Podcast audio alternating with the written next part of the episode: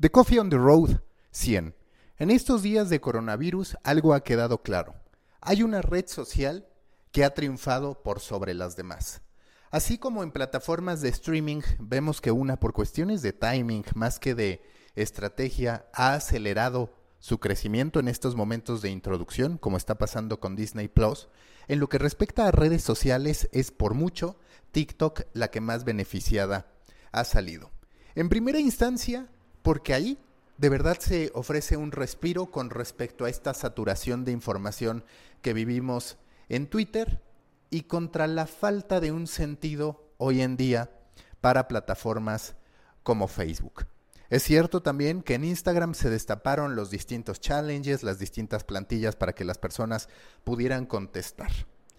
Pero de pronto, y era algo que ya se venía cocinando pero que está estallando en este preciso momento, TikTok se convierte en la plataforma por excelencia para estar generando contenido.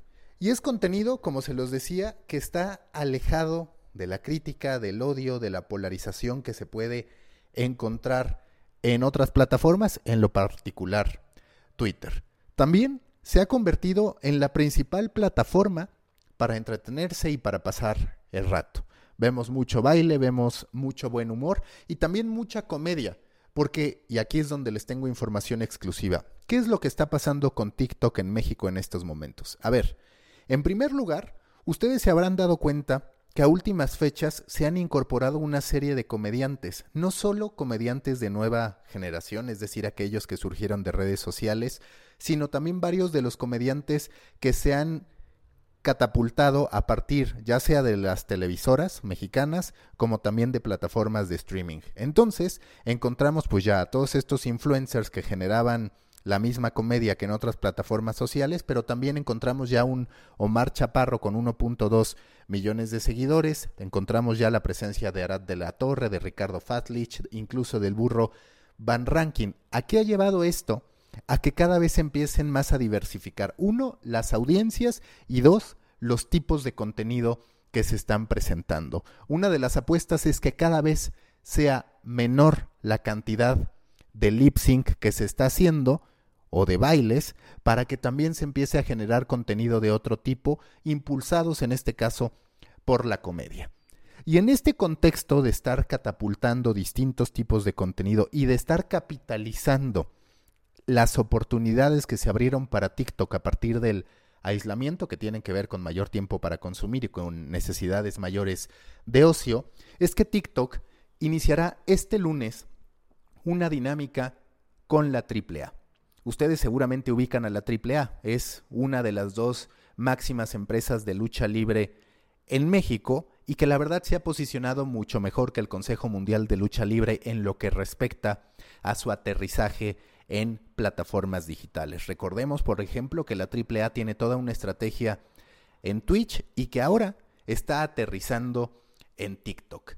¿Qué es lo que se pretende con esta alianza? En primer lugar, y de acuerdo a lo que pude platicar con Arturo Martínez, el country manager de TikTok, con quien por cierto estoy preparando un episodio en The Coffee Call, es el deseo de impulsar a la lucha libre por lo que representa en México, es decir, es un deporte 100% mexicano. Es un deporte que también transmite estilo de vida. Identifican a la lucha libre como un deporte que tiene un extraordinario potencial para también trasladarse a los videomemes que también funcionan en TikTok y a distintos challenges. Con eso en perspectiva y también con un deseo de la AAA por, digamos, extender el viaje de un aficionado a la lucha libre desde la infancia hasta la adolescencia, pasando por la juventud y ese momento en que se convierte tanto en adulto joven como en ya un adulto mayor, es que se construye lucha memera. ¿Qué es lucha memera? Una combinación de contenidos, un llamado por parte tanto de luchadores como de luchadores en relación con distintos creadores de contenido en TikTok, con distintos TikTokers, para que la gente se monte a distintos challenges, a distintos desafíos. Entonces, a lo largo de la próxima semana estaremos viendo a varios de los creadores más importantes de TikTok conviviendo por supuesto con todas las medidas de distancia, con todo como amerita, con distintos luchadores de la AAA. Y además de esto, estarán desarrollando y estarán reinterpretando, digamos, una serie de desafíos que hoy funcionan en TikTok. Por ejemplo, la de normal versus donde habitualmente veíamos la diferencia entre cómo se le caería un lápiz, por ejemplo, a una persona normal y cómo se le caería un lápiz y lo recogería una persona psicótica, una persona pues enferma en términos de violencia. Aquí lo que se hará es, por ejemplo, en casa, cómo vive una persona normal contra cómo vive un luchador, cómo se acuesta un luchador en la cama y cómo se acuesta una persona normal. También se estará utilizando el fenómeno, el elemento, el efecto de pantalla verde para poder mostrar una serie de mensajes de concientización y un llamado que a mí es quizás el que más atractivo me parece, que retoma, digamos, el waiting for players y que en este caso es para crear tu mejor luchador. Entonces, pues tú te maquillas, te pones la toalla, encuentras cualquier tipo de aditamento en tu casa para convertirte en un luchador y presentarlo, por supuesto, al público. Este desafío va a empezar el lunes 6 de abril y termina, como se los decía, el siguiente domingo. Uno de los luchadores que estará presente es Octagón Junior y vale mucho la pena estar siguiendo qué es lo que terminará ocurriendo. Habrá incluso pues una invitación para que los creadores de contenido puedan ganarse el derecho a estar en Triple Manía, que recordemos que es de los eventos estelares, el evento estelar, por decirlo ya de manera definitiva, de la Triple A. La alternativa también de ganar merchandising. Habrá un landing en el que la gente podrá votar tanto por los mejores usuarios técnicos, por así decirlo, como por los mejores usuarios rudos. Así que TikTok sigue fortaleciendo su estrategia de posicionamiento en tiempos de coronavirus y así como se puede cuestionar el que ahí abunde el humor, me parece que es bastante sano tener esta oferta y tener este tipo de mensajes en medio de la saturación que tenemos, sí de información, pero también de desinformación. Entonces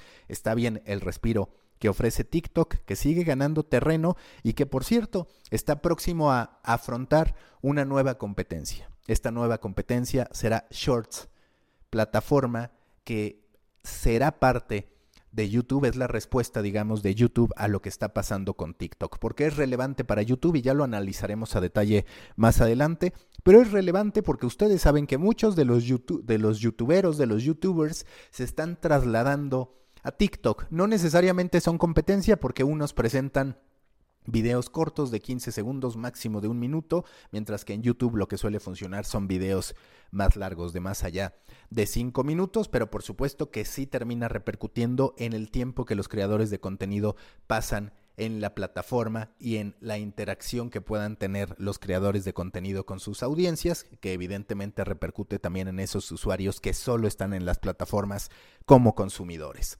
Recuerden que los espero en Proyecto Morona, grupo en Facebook para pequeños creadores de grandes ideas, que a diario estoy publicando de Coffee Call, que son pláticas con creativos, marqueteros, especialistas en medios de comunicación, historiadores, para conocer cómo están viviendo estos tiempos de coronavirus y también los invito al company page de Storybaker en LinkedIn. Nos escuchamos próximamente y seguimos con The Coffee Call.